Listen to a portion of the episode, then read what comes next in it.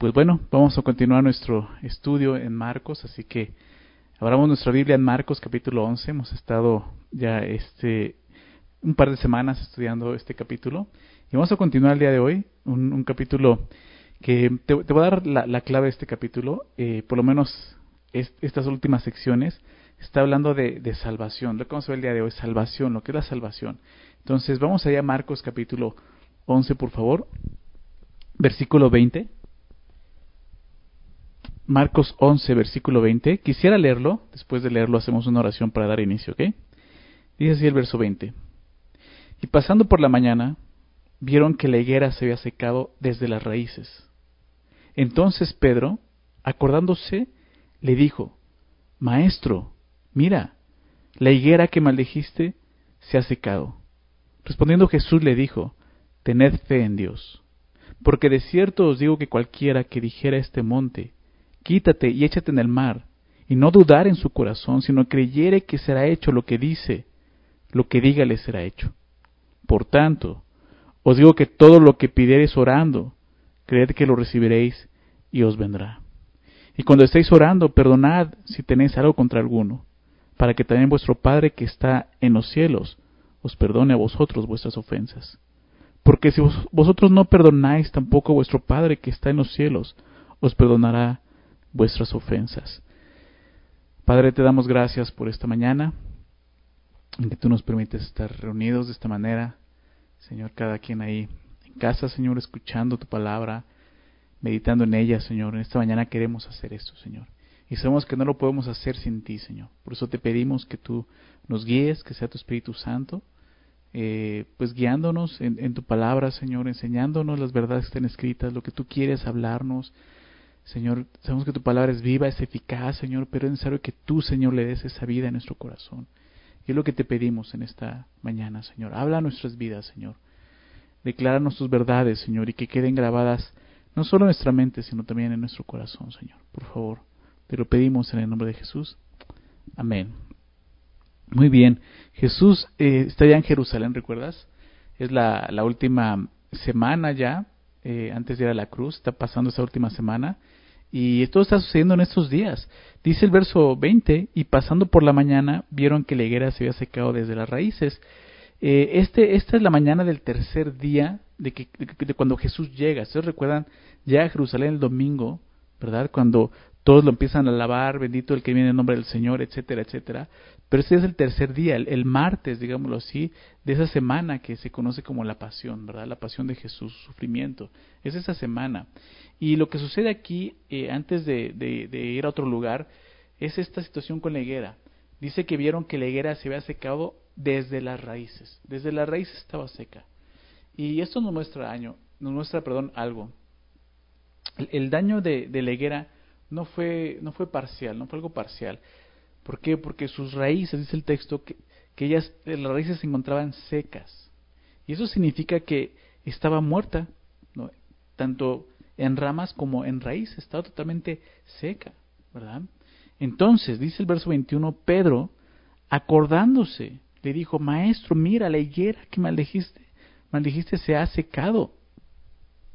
Pedro se sorprende al ver realmente cómo esta higuera se secó, ¿sí? Y me llama la atención porque pues los discípulos estaban asombrados, lo que vemos aquí, por, por lo que hizo Jesús con la higuera, como si hubiese sido el primer milagro que había hecho Jesús. Después de haber visto cómo Jesús sanó a, enfermos, eh, sacó demonios, etcétera, etcétera, de repente se sorprenden a ver eh, qué está pasando con esta higuera, ¿sí? Creo que ellos no entendían, o por lo menos eso parece, no entendían lo que Jesús estaba haciendo al maldecir y secar la higuera. Pero con la ayuda del Señor vamos a tratar de entender cuál es el significado de esta historia, ¿ok? Muy bien, recordemos que la higuera representa a la nación de Israel. ¿sí? De que estamos hablando de la higuera que vimos todavía la semana pasada, y, quiero regresar a, a, los versículos para que podamos recordar esto. Verso 12. Dice, el día siguiente, cuando salieron estos, estos undiantes, cuando salieron de, Betania, eh, tuvo hambre y viendo de lejos una higuera que tenía hojas, fue a ver si tal vez hallaba en, ella algo. Pero cuando llegó a ella, nada halló sino hojas, pues no era tiempo de higos. Entonces Jesús dijo a la higuera, nunca jamás coma nadie fruto de ti. Y lo oyeron sus discípulos. Entonces, es, esto es lo que sucedió. Y, al día siguiente, cuando salen, se encuentran y Pedro se sorprende y dice, Maestro, la higuera que maldijiste se ha secado. Se secó completamente y lo que vimos desde las raíces. Entonces, veíamos la semana pasada que esta higuera representaba a Israel. ¿sí? Cuando Jesús llega a Jerusalén, pues lo único que encontró en, en, en Israel fue hipocresía. Y eso es lo que representaban las hojas sin fruto, recuerdas de la higuera, lo vimos la semana pasada, una, una falsa religión, pura religiosidad sin fruto. Entonces, lo que Jesús hizo fue terminar con eso, con la hipocresía de la religión judía. Un árbol que, que está mal desde sus raíces, lo sabemos, no va a dar fruto. Es por eso que Jesús lo secó, para que ya no hubiera pues hipocresía porque ni siquiera había fruto, ¿sí? que realmente ellos ya no tuvieran esa oportunidad de dar fruto. Ahora, recordemos algo, algo creo que es, es importante recordar aquí. ¿Cuál es este fruto? El fruto que Dios esperaba del pueblo de Israel, si ustedes recuerdan, lo vimos la semana pasada, era ser bendición a todas las naciones, ¿verdad? Ser de bendición a todas las naciones de la tierra que por medio de ellos todas las demás naciones llegaran a conocer y a glorificar al único Dios vivo y verdadero. ¿Recuerdan? Lo vimos con la promesa que, que, le, que le hizo Dios a Abraham, el llamado que Dios le hizo, ¿verdad? Y en ti serán benditas todas las naciones, ¿verdad? Un, un, un llamado, como vimos, que, que no solo Abraham se lo hizo, sino eh, lo, lo, se lo volvió a decir a, sus, a, a su hijo, a Jacobo, ¿verdad? A, a, este a Isaac, a todos ellos les recordó esta, esta promesa. Serán ustedes de bendición a todas las demás naciones. Pero cuando Dios vino a esta tierra, encarnado obviamente en, la persona de Jesús, pues solo encontró pecado. Hojas que presumían un fruto, como vimos en la higuera, pero un fruto que no existía. Es por eso que Jesús la maldice y le quita la oportunidad de dar fruto, secándola, como vemos aquí, totalmente desde las raíces. Entonces, desde ese momento, se acaba la oportunidad de que Dios le dio, eh, la oportunidad que Dios le dio a Israel de dar fruto. Se acaba la oportunidad que Dios le dio de ser de bendición a todas las naciones. ¿sí? ¿De qué estamos hablando? Te lo dije al principio, de salvación. Esa es la manera en que él iba a ser de bendición a las demás naciones. Las demás naciones iban a conocer la salvación ¿sí? a través de ellos y su relación con Dios. Entonces, si eso se terminó en este momento, la pregunta es entonces, ¿cómo va a bendecir Dios a las demás naciones si la higuera está seca? Pues vamos a ver lo que sigue, que es lo que va a empezar a explicar. Ahí en el verso 22. Respondiendo Jesús le dijo, tened fe en Dios. Qué, interesante porque Pedro no, no hace una pregunta, ¿verdad? No pregunta nada, pero Jesús responde. Hay una respuesta de Jesús y esa respuesta es, tened fe en Dios. ¿Por qué, ¿Por qué Jesús diría algo así? O sea, para empezar, Pedro, como te decía, no le pregunta nada y Jesús responde esto. Porque, porque realmente Jesús está explicando lo que está haciendo. ¿sí? El problema de Israel fue este, que no tuvieron fe en Dios, como vemos aquí. No, no había fe en ellos. Durante siglos, muchos siglos, Dios, Dios les estuvo hablando a su pueblo acerca del Mesías. Todos los profetas del Antiguo Testamento hablaban del Mesías, su esperado Mesías. Y cuando vino, ¿qué sucedió? No creyeron en él. No hubo fe en ellos. Entonces, ¿cómo, serían ahora benditas todas las, todas las familias de la tierra, incluyendo este, esta higuera estéril? Por medio de la fe en Dios. Es lo que dice Jesús. Por eso le dice, ten fe en Dios. Por lo tanto, la religión judía, y aquí lo vemos, el día de hoy es infértil, porque fue secada. Ahora, que se haya sido secada no quiere, no quiere decir que Dios terminó con ella. ¿sí? Todavía el pueblo judío es importante para Dios, pero perdió esa oportunidad de ser de bendición, de traer la salvación. ¿sí? Claro que la salvación vino por medio de ellos, pero por medio de Jesucristo como Jesús le dijo a la mujer samaritana. Entonces, la religión judía es infértil. La religión judía ya no funcionaría para reconciliar al mundo, como te lo dije la semana pasada. Ahora solo es la fe en Jesucristo. Por eso Jesús le, dice a Pedro, tened fe en Dios. Ahora bien, es cierto que todos, todos, todo, todo ser humano tiene fe en Dios. Perdón, perdón, perdón, perdón. Todo ser humano tiene fe. Pero la pregunta sería en dónde está puesta esa fe. Y aquí es lo importante, ¿dónde está puesta esa fe? O sea, ¿cuál es el objeto de nuestra fe? Aquí lo que Jesús dice es que esta fe debe estar depositada en Dios. O sea, el objeto de nuestra fe tiene que ser Dios. Nuestra fe puede descansar en Dios. ¿Por qué?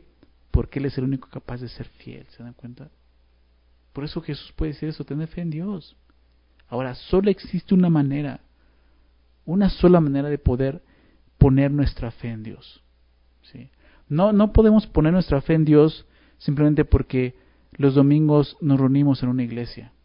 No podemos poner nuestra fe en Dios simplemente porque pues eh, me gusta escuchar alabanzas. No podemos poner nuestra fe en Dios simplemente porque pues yo veo prédicas en internet. No. Em, la única manera que existe de poner nuestra fe en Dios la encontramos en el libro de Romanos un, versículo que conocemos, ¿verdad? Romanos 10, 17.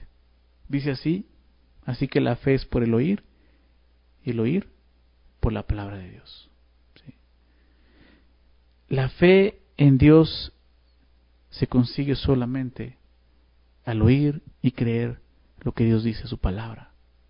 Ahí está la clave, está el objeto de nuestra fe, Dios mismo. Por lo tanto, si tu fe no está puesta en la palabra de Dios, entonces estará puesta en supersticiones, estará puesta en deseos, en sueños, pero no en Dios. Porque solo la fe en Dios viene por el oír y creer la palabra de Dios, ¿se dan cuenta? E, es por eso que es tan importante para nosotros, para nosotros que, que nos decimos creyentes, que profesamos una fe en Dios, estudiar y meditar en la palabra de Dios. Tú puedes decir que eres cristiano, Tú puedes decir que crees en Dios, pero si tú no estás permaneciendo en la palabra de Dios, tu fe no está puesta en Dios, ¿se dan cuenta? Y Jesús dice aquí, ten fe en Dios, o sea, pon tu fe en Dios. No pongas tu fe en, una religión, porque ¿qué va a pasar? Ya lo viste con la higuera, religiosidad. Pon tu fe en Dios. Necesitamos eh, estudiar y meditar y obedecer y creer lo que Dios dice en su palabra, definitivamente. Vamos a ver qué continúa diciendo. Es muy interesante todo lo que sucede aquí. Recuerda, importante. Está hablando todo esto, el contexto es salvación, ¿ok? Dice el verso 23, porque de cierto os digo que cualquiera que dijera este monte, quítate y échate en el mar, y no dudar en su corazón, sino creyere que será hecho lo que dice, lo que diga le será hecho. Em, ¿De qué está hablando Jesús? ¿no? De repente es así como, por eso decía, y te, hago, te hago énfasis en esto, em, el texto nos está hablando de salvación. Esta frase eh, que Jesús dice, de cierto digo que cualquiera que dijera este monte, eh, algunos eh, opinan y dicen que probablemente está viendo el, monte de los olivos o algún monte por ahí, este monte, ¿no? Jesús nos está hablando de algo físico. la frase acerca de, mover un monte, mover montañas, era una frase judía bastante común. Era como un proverbio que tenían los, los rabinos, no los maestros judíos, haciendo referencia a, mover obstáculos imposibles de mover, humanamente imposibles. Pero entonces, ¿cuál es el obstáculo al que se está refiriendo Jesús? ¿De qué está hablando Jesús? Pues el fruto que Israel no pudo dar. ¿Cuál es ese fruto? La salvación, la bendición que, que, Dios les dio de ser bendición a las demás naciones. ¿Se dan cuenta de eso? Déjame, déjame ver esto y te pido que me acompañes al capítulo 10, vamos a retroceder un poquito y recordar esto, capítulo 10, verso 23.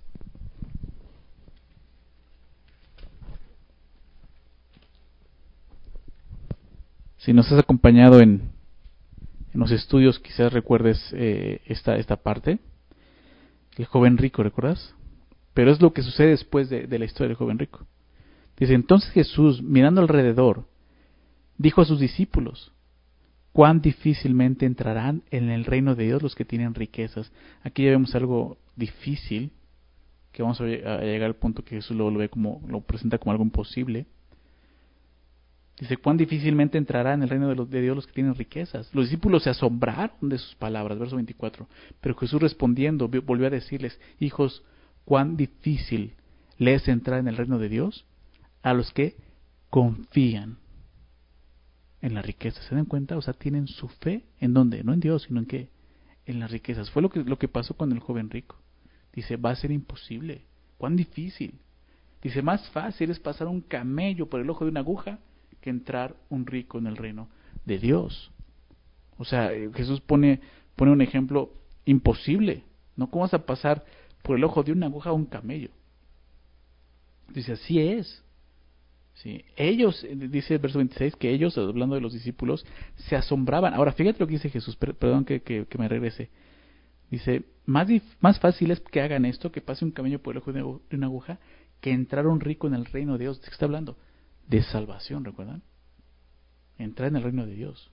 Entonces, verso 26, ellos se asombraban aún más diciendo entre sí, ¿quién pues podrá ser salvo? ¿Quién pues podrá ser salvo? Los discípulos llegaron al punto de decir, es imposible la salvación. Es una montaña que nadie puede mover. ¿Se dan cuenta? Entonces, verso 27, Jesús, mirándolos, dijo, para los hombres es imposible. Mas para Dios, no. ¿Se dan cuenta? La salvación. Para el hombre es imposible, pero para Dios no. Porque todas las cosas son posibles para Dios. Todas las cosas son posibles para Dios. Aún las imposibles para nosotros. ¿Se dan cuenta? Todo es posible para Dios. La salvación. Y qué interesante que siempre que menciona esa frase que todo es posible para Dios, comúnmente, la mayoría de las veces, está hablando de salvación. De eso está hablando.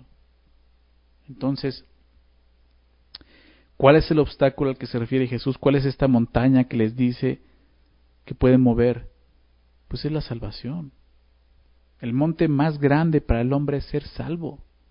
Porque no hay forma en que nosotros podamos mover la montaña de pecados que nos condenan. No hay manera. Solo el poder de Dios mostrado en la cruz.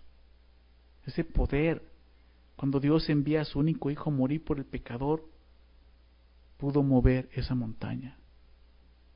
Entonces nosotros solo debemos de creer en eso. Y esa montaña se va a mover. Nosotros no la vamos a mover. La salvación, dice Efesios 2, 8, no es un don nuestro, no viene de nosotros. La salvación es, gracia. Por gracia sois salvos, por medio de la fe, ¿recuerdan? Es un don de Dios. Entonces, lo que debemos de hacer es creer. Y Romanos 10 también nos dice, Romanos 10, 9, quizás lo recuerden sus versículos 9 y 10, que si confesares con tu boca que Jesús es el Señor y creyeres en tu corazón, recuerda esa cosa, que Dios le levantó de los muertos, serás salvo porque con el corazón se cree para justicia, o sea, se cree para ser justificado, para ser salvo, pero con la boca se confiesa para salvación. ¿Qué hay entonces en nuestro corazón? Fe. Si hay fe, hay fe, te lo dije en un principio. Todos tenemos fe.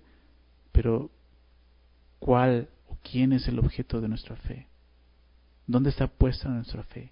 O quizás ni siquiera hay fe en Dios y, realmente hay duda. Ni siquiera creemos. ¿Por qué? Porque no pasamos tiempo en la palabra y cuando vienen situaciones difíciles dudamos si Dios está ahí. ¿Se dan cuenta de eso? Aquí, aquí lo vemos y, lo leemos en Romanos 10. Si tú crees en tu corazón que Dios envió a Jesucristo a morir en la cruz pagando por nuestros pecados, por los pecados de todos, tendrás vida eterna tendrá salvación. Esa, ese monte, esa montaña, imposible de mover, será movida. Sí. Es cierto que en este mundo, pues día a día vivimos una batalla en nuestros corazones entre, entre la duda y entre creer en Dios. creer lo que Dios dice. Pero nosotros como creyentes lo sabemos. Y, quiero citar aquí eh, al apóstol Juan, primera de Juan capítulo 5, versículo 4 y 5. Si quieres anotar esa cita, eh, él dice esto, porque todo lo que es nacido de Dios vence al mundo. Y dice, y esta es la victoria que ha vencido al mundo, nuestra fe. Esto es lo que nos ha dado la victoria, nuestra fe. Eso es lo que ha movido esa montaña, nuestra fe. ¿Quién es el que vence al mundo? Sino el que cree que Jesús es el Hijo de Dios. ¿Sí lo ven? Esa fe es la que Jesús le está diciendo a Pedro, ten fe en Dios. Ten fe en Dios. Sí, la higuera está seca, pero no hay, aún hay oportunidad. Hay oportunidad para la salvación. Que esté seca no quiere decir que no haya oportunidad para ser salvo. Lo que está diciendo es que Jesús acabó con esa hipocresía de Israel, que no sirvió de nada, ¿verdad? Jesús dice, ten fe en Dios. La falta de fe es el impedimento más grande para acercarnos a Dios. Por eso el escritor de Hebreos escribe en Hebreos 11:6, pero sin fe es imposible agradar a Dios. ¿Por qué? Dice, porque es necesario, eso es necesario, que el que se acerca a Dios crea que le hay. Y no solo eso, dice, y que es galardonador de los que le buscan. Cuando nos acercamos a Dios, creyendo que Él está ahí, lo que está diciendo este versículo, creyendo que Él está ahí y que al buscarle hay galardón, entendiendo que ese galardón es salvación, que es la vida eterna, entonces hemos derribado la montaña más grande, ¿se dan cuenta? Hemos terminado con esa, esa, esa montaña, la hemos movido. Es lo que Jesús está diciendo aquí. Verso 24 dice, Por tanto os digo, que todo lo que pidiereis orando, creed que lo recibiréis y os vendrá. Otro versículo que podemos sacar de contexto y muchos lo han hecho, ¿verdad? Creo que no, no debemos de tomar este, este pasaje a la ligera, debemos de entender eh, de qué está hablando y entenderlo dentro de su contexto y sobre todo el contexto dentro de todo la Biblia, ¿no? El contexto bíblico. Para empezar, algo interesante, esta promesa que Jesús dice aquí, porque sí es una promesa, por tanto os digo que todo lo que pidiereis orando, creed que lo recibiréis y os vendrá. Esta promesa, para empezar, esta promesa de la respuesta de Dios a la oración de fe, se la está haciendo a quienes? A los discípulos, no a la multitud. Jesús está con sus discípulos, está con Pedro, Pedro es el, con el que está hablando con Pedro, ¿se dan cuenta? O sea, no es a cualquiera, es aquellos que están siguiendo a Jesús. importante es esto.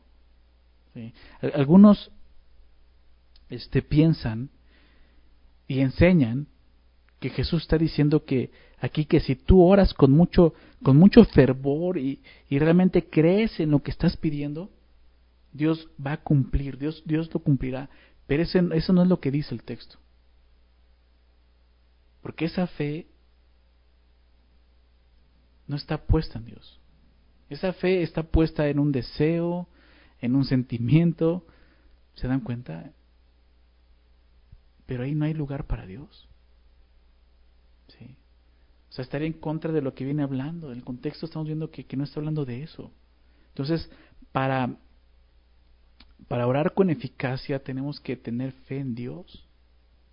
No en el objeto de nuestra petición, ¿se dan cuenta? Que es lo que muchos dicen. Tú cree, tú, tú, tú decláralo, ¿no? Tú pídelo, arrebátalo.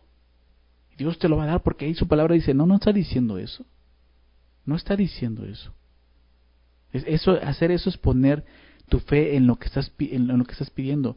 Pero aquí dice que pongas tu fe en, en quién dijo Jesús. En Dios, ¿verdad?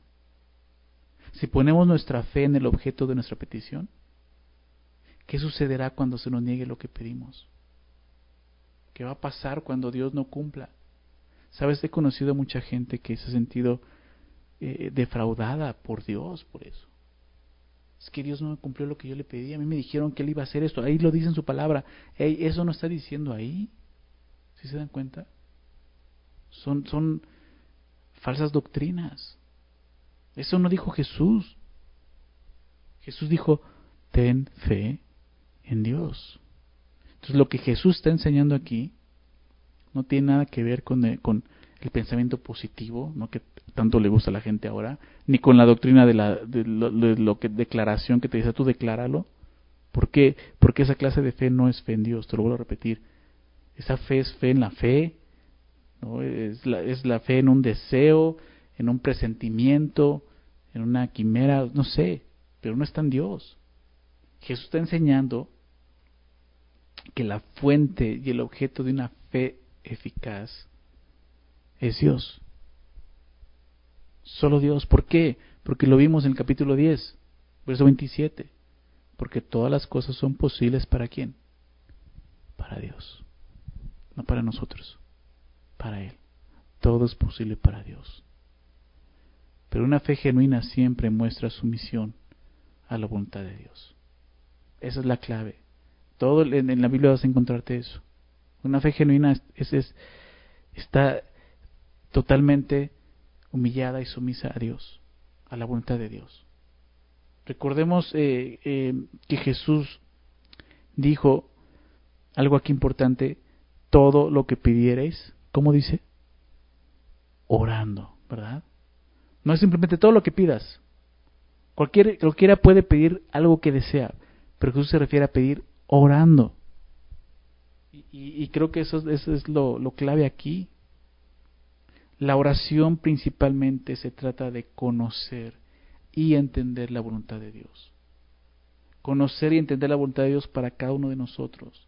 No es para que Dios cumpla mis deseos o mis caprichos, sino todo lo contrario.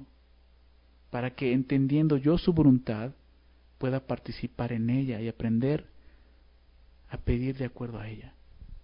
Se trata de esto, eso es, eso es orando. Todo lo que pidas realmente orando, buscando la voluntad de Dios. Una persona que solamente se dirige a Dios pidiendo y pidiendo y pidiendo y declarando, esa persona no está orando. Esa persona no tiene una comunión con Dios, no tiene una relación con Dios. La verdadera oración no solamente es hablar, es escuchar sobre todo, porque eso es la fe. Recuerda, la, la fe viene por el oír, ¿qué cosa? La palabra de Dios. Se trata de eso. Tú, o sea, tú, tú y, y, lo aprendemos en navegantes. Si tú solamente hablas y hablas y hablas y no escuchas a Dios, no tienes una relación con Dios. Necesitas escuchar y poner atención a lo que Dios está diciendo antes que tú hablar. Pon atención y dile, Señor, habla. Yo escucho, habla, yo escucho. ¿Por qué? Porque es más importante lo que tú tienes que decirme que lo que yo tengo que decirte o pedirte. Quizás en lo que Dios te tiene que decir está respondiendo a todas tus dudas. ¿Te das, cuenta? Eso es la fe en Dios. Por eso Jesús habla de oración. ¿Ok? Entonces, em, Jesús mismo, Jesús mismo, que es nuestro gran ejemplo, y aún en la oración es nuestro gran ejemplo, Él oró en el huerto de Getsemaní. Él oró de esta forma, Él dijo, Padre, Todas las cosas son posibles para ti. ¿Recuerdas? Son las palabras de Jesús. Lo vamos a ver más adelante en el capítulo 14 en Marcos. Todas las cosas son posibles para ti. Sí, le pide algo, aparta de mí esta copa, pero dice, más no lo que yo quiero, sino lo que tú. Sí, no es lo que yo deseo, es lo que tú quieres, Señor. No se haga mi voluntad, sino tu voluntad. Si se dan cuenta, es lo que Jesús está diciendo. Por tanto os digo que todo lo que pidieres orando. ¿Sí? De acuerdo a la voluntad de Dios. A todos nos gusta oír eh, ese tipo de doctrinas, ¿no? Tú pide y Dios lo va a hacer, como si Dios fuera eh, el genio de la lámpara maravillosa, ¿no? Que va a concedernos todos nuestros deseos. No nos trata de eso, de conocer su voluntad. Nos gusta orar motivados por nuestros intereses y deseos, esa es la verdad. Queremos orar y primero venimos poniendo por encima lo que yo quiero. Nos gusta ah, oír que podemos tener cualquier cosa, pero cuando Jesús oró, como vimos aquí del de citaba Getsemaní, cuando él oró, no puso sus intereses por encima. Lo hizo con los intereses del Padre en mente. Él, él puso en primer lugar lo que tú quieres, Señor.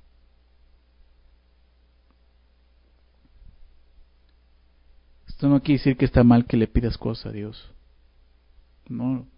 Cuando oramos podemos expresar nuestros deseos, pero sobre todo que la voluntad de Dios siempre deba estar sobre la nuestra. Quiero, quiero citar y acompáñame a, Primera de Juan, por favor, capítulo 5. Primera de Juan, capítulo 5. Fíjate lo que, lo que encontramos ahí. Lo que nos dice el apóstol Juan. Versículo 13. Dice así, Primera de Juan 5, 13. Estas cosas os he escrito a vosotros, ¿quiénes? Que creéis, ¿te das cuenta? ¿En quién? En el nombre del Hijo de Dios, o sea, crees en Dios. Esto está escrito para que creen en Dios. ¿Para qué? Para que sepáis que tenéis vida eterna y para que creáis en el nombre del Hijo de Dios. Dice, o sea, está basado en eso. Tu fe en Dios, salvación, tienes vida eterna. Y esto es para ti. Y esa es la confianza, verso 14, esa es la confianza que tenemos en Él, en Dios. que si pedimos alguna cosa conforme a qué? A su voluntad, Él responde, en que dice eso, dice, Él nos oye. Esa es la confianza que tenemos. Que si pedimos alguna cosa conforme a su voluntad. No dice que si pides lo que tú quieres, no. Pides alguna cosa conforme a su voluntad, Él nos oye. Y entonces, verso 15, y si sabemos que Él nos oye en cualquier cosa que pidamos, de acuerdo a su voluntad, ¿recuerdas? Sabemos que tenemos las peticiones que le hayamos hecho. ¿Por qué? Porque van a estar enfocadas en la voluntad del Padre, no la nuestra. Eso es lo que Jesús está diciendo. Entonces, es cierto que, no hay límite alguno para las oraciones de los creyentes, no hay límite. Pero estas oraciones tienen que estar de acuerdo con la voluntad y el propósito de Dios en la vida de cada uno de nosotros. Realmente la oración nos va dando esa madurez tus oraciones, entre más ores, más pases tiempo en la palabra, en comunión con Dios, te vas a dar cuenta que vas a ir cambiando en tu forma de pedir las cosas. ¿Sí? Solo podremos mover las montañas que Dios quiere que se echen al mar, solo esas, no las que nos queremos que sean removidas. Sí, eso es orar de acuerdo a su voluntad, lo que Jesús está diciendo. ¿Y de dónde vemos esto? Lo vemos en el siguiente versículo. Fíjate lo que dice el verso 25. Y cuando estéis orando, perdonad si tenéis algo contra alguno, para que también vuestro Padre que está en los cielos os perdone a vosotros vuestras ofensas. ¿Te das cuenta que aquí lo estamos viendo? La voluntad de Dios, ¿recuerdas qué es? En contexto, salvación. Salvación. La voluntad de Dios es salvación. La salvación es perdonar al que no merece ser perdonado. Y eso lo aprendemos en la oración. Y cuando estéis orando, perdonad. Si tenéis algo contra alguno, para que también vuestro Padre que está en los cielos os perdone vuestras ofensas. Qué interesante que dice perdona si tienes algo contra alguno. No dice si alguien tiene algo contra ti. Si tú tienes algo. O sea, ni siquiera habla, de, de, que te hicieron algo y que tú perdones lo que te hicieron. Dice, tú hiciste algo, perdona, o sea, busca el perdón. ¿Sí? Pero Qué interesante que aquellos que utilizan el versículo 24 para decir que uno puede pedir todo lo que quiere y Dios lo va a hacer, no citan el versículo 25. Aquí es donde se les cae su falsa doctrina, su horror, ¿se, dan cuenta? Cuando estáis orando, perdona si tienes algo contra alguno. ¿Por qué? Porque no tendría sentido lo que acaba de decir con ese versículo. Pero como lo estamos viendo, tiene todo el sentido. El perdonar. Cuando tienes fe en Dios y recibes por fe en Él la salvación, sucede lo que es imposible para el hombre. ¿Qué cosa? Recibes perdón. Pero también recibes la capacidad para perdonar como Él te ha perdonado. ¿Se dan cuenta de eso? Eso es la salvación. Efesios 4:32 nos dice de esta forma, Efesios 4:32. Antes sed benignos unos con otros, misericordiosos, y dice, perdonándoos unos a otros, ¿cómo? Como Dios también os ha perdonado a vosotros en Cristo. Así como Dios te perdonó, tú perdonas. Es lo que está diciendo aquí Jesús. Entonces la oración eficaz requiere de fe, pero también va a incluir perdón. ¿sí? La fe en Dios ¿sí? va a mover esa montaña, el perdón de Dios para nosotros, pero va a haber una evidencia de eso tú también vas a poder perdonar a otros. Van a ser movidas otras montañas. que muchas veces son imposibles, ¿verdad? Santiago, déjame citar también aquí a Santiago 5, verso 16, dice así, confesaos vuestras ofensas unos a otros. Perdonar. Llorad unos por otros, ¿para qué? Para que seáis sanados. La oración eficaz del justo puede mucho. Esa es la oración eficaz del justo. Una oración que, que no está buscando lo suyo, sino lo de Dios. ¿Se dan cuenta? Vamos a ver eh, el verso 26, porque da la explicación por qué, ahí vemos la razón, la explicación, porque si vosotros no perdonáis, tampoco vuestro Padre que está en los cielos os perdonará vuestras ofensas. Eh, ¿Qué dice Jesús? Si no puedes perdonar es porque no estás teniendo fe en Dios, así de sencillo. Jesús dijo, ten fe. Dice, y esa fe te va a llevar a perdonar. ¿sí? Esa fe te va a llevar a orar, ¿sí? a buscar la voluntad de Dios, a mover esas montañas y aún a perdonar. Lo que Jesús está diciendo es que la falta de perdón es una evidencia de falta de fe. ¿Se dan cuenta de esto? Así de sencillo. Cuando no perdonamos es porque falta fe en nuestro corazón. Yo sé que parece que, que, que dice que si Em, tú no perdonas, Dios no te va a perdonar, ¿no? Pero no es en ese sentido, porque eso sería obras, ¿estás de acuerdo? Sería ganarte el perdón de Dios. Y no nos ganamos el perdón de Dios al perdonar a otros, sino que el perdonar a otros muestra que realmente hemos sido perdonados por Dios, que Dios ya nos ha perdonado. Un corazón eh, egoísta no tiene problema alguno con creer que que ha sido perdonado, que el sacrificio de Jesús consiguió que Dios lo perdonara. Su problema es creer que ese mismo sacrificio también pagó el perdón de aquellos que le han hecho mal. Y el resultado final es una falta de perdón. No puede perdonar por la falta de fe en Dios, ¿se dan cuenta?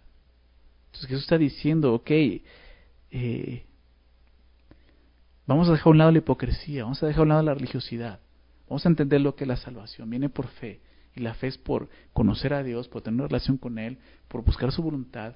Y eso incluye un perdón. Un perdón que has recibido, pero un perdón que puedes otorgar. Y es la mayor evidencia de que tú has recibido el perdón. Que perdones a aquellos que también te han ofendido. ¿Sí se dan cuenta? Es lo que está diciendo aquí. Es como si, si, si le dijéramos a Dios, ¿no? O sea, cuando no perdonamos, esa ofensa que me hicieron, no puedo perdonarla. Tu sacrificio en la cruz no es suficiente para pagar esa ofensa, ¿se dan cuenta? Si no estamos dispuestos a perdonar, en lugar de, de, mover la enorme montaña que tenemos por delante, le estamos añadiendo más peso a esa montaña, le estamos haciendo más grande, ¿se dan cuenta? Entonces, eso es lo que, lo que Jesús está enseñando aquí.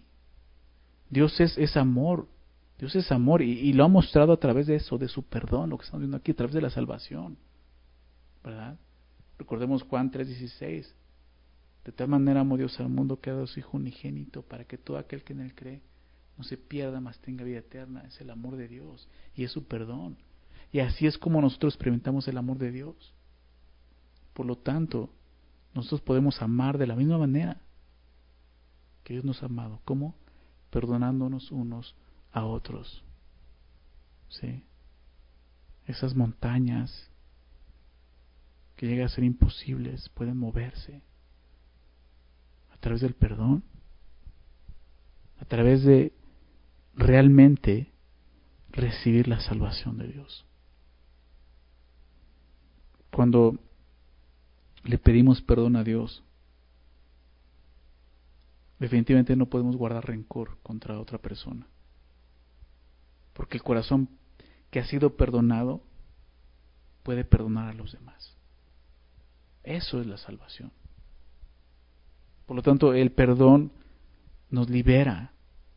El perdón nos libera del rencor. El perdón nos libera de la amargura.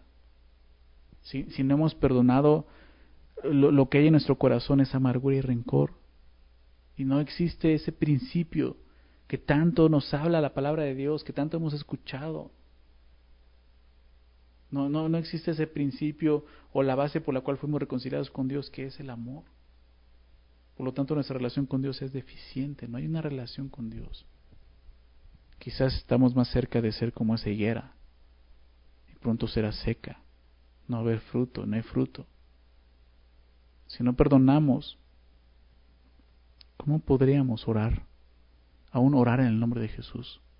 Orar de acuerdo a la voluntad de Dios, si la voluntad de Dios y la voluntad de Jesús fue perdonar al hombre pecador. Aprendamos de esto. A veces un corazón duro es más grande que cualquier montaña. Lo que debemos de pedir a Dios es que Él limpie nuestros corazones para que podamos ejercer el perdón y en verdad mostrar el perdón que hemos recibido de Él. Si has creído en Jesucristo, realmente no tienes que tener problemas con perdonar, porque es parte de tu salvación. ¿Sí? Cuando empecemos a perdonar a otros que nos han ofendido, así como Jesús nos ha perdonado, entonces podemos estar seguros que la gran montaña ha sido derribada. Lo que era imposible para el hombre ha sido posible a través de Jesucristo. ¿Cómo? Teniendo fe en Dios. Por lo tanto, la salvación, la salvación no es para corazones endurecidos, no es para corazones engreídos como, como la higuera, no es para corazones necios e incrédulos. Esos corazones terminan secos desde la raíz, ¿recuerdas? Terminan secos desde la raíz. La salvación es para corazones que, que por fe reconocen su gran necesidad de perdón, al grado que pueden ofrecer la misma clase de perdón que han recibido. El mismo perdón, recuerda, fuimos perdonados porque nosotros ofendíamos a Dios con nuestro pecado. ¿Sí? Y Dios perdonó eso. Así podemos perdonar a otros que nos han ofendido con su pecado. Y vamos a encontrar eso, porque somos pecadores. Necesitamos aprender de esto. Si realmente esa montaña ha sido movida por la fe, esa misma fe nos va a llevar a mover a otras montañas, que es perdonar a otros. Es una evidencia muy clara de nuestra fe. Eso es la salvación. Quisiera terminar orando y dando gracias a Dios y pidiendo esto, si tú el día de hoy estás siendo confrontado con su palabra y te das cuenta y dices, yo no he perdonado, o sea, quizá la salvación ha operado de esa forma en mi vida, o sea, el día de ponte a cuentas con Dios, pídele perdón a Dios, recibe ese perdón, deja que Dios mueva esa montaña, mueve esa montaña creyendo en Él y empieza a perdonar a aquellos que, que te han ofendido. Ya no guardes rencor en tu corazón, amargura, porque eso sigue siendo pecado delante de Dios sigue siendo una ofensa delante de Dios. Empieza a perdonar. Que Dios traiga esa libertad en tu corazón. Entrégale tu vida al Señor, entrégale tu corazón. Pídele perdón. Ten fe en Él. Deja de estar escuchando esos mensajes donde solamente eh, quieren incitar nuestro deseo y nuestros caprichos. Ten fe en Dios, en su palabra, lo que Él dice. En Dios hay salvación. En Dios hay salvación y sigue habiendo salvación el día de hoy. Dios sigue moviendo esa montaña. Porque nada es imposible para Él. Pero hay fe. Eso es lo que acciona eso. Que la montaña se mueva a la fe. Vamos a orar. Señor, te quiero agradecer por esta mañana y por el tiempo que nos has dado en tu palabra. Gracias por hablar en nuestros corazones, Señor. Gracias por recordarnos lo que es la salvación, Señor palabra lo dice, Señor, que somos salvos por gracia, por medio de la fe, y eso no es de nosotros, es un don de Dios, algo que Dios ha hecho. Esa montaña realmente no la movemos nosotros, Señor. Tú la moviste perdonándonos, pero lo que activó ese perdón fue nuestra fe. Y te damos gracias, Señor, por eso.